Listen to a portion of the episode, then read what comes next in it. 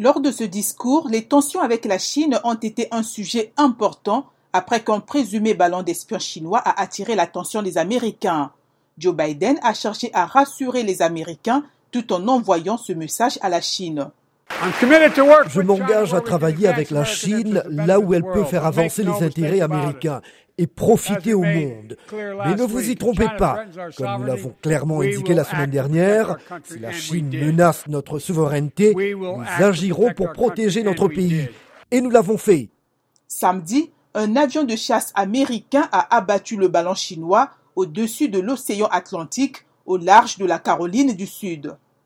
La Chine a qualifié la réaction des États-Unis d'excessive. Certains républicains ont critiqué Joe Biden pour ne pas avoir ordonné que le ballon soit abattu plus tôt. Ils veulent une position plus dure vis-à-vis de la Chine, a déclaré Michael Kugelman du Wilson Center à VOA. Donc, il n'a pas adopté pas une position ferme et belliciste. Il a laissé un espace ouvert à la conciliation.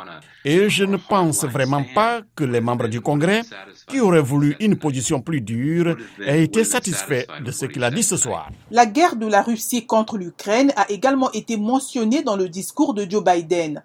Les États-Unis ont engagé plus de 27 milliards de dollars en aide à la sécurité à l'Ukraine. Le président américain a déclaré que l'invasion du président russe Vladimir Poutine il y a un an est un test que l'Amérique a réussi. Nous avons uni l'OTAN et construit une coalition mondiale. Nous nous sommes opposés à l'agression de Poutine. Nous étions aux côtés du peuple ukrainien. Ce soir, nous sommes à nouveau rejoints par l'ambassadrice d'Ukraine aux États-Unis. Elle représente non seulement sa nation, mais le courage de son peuple.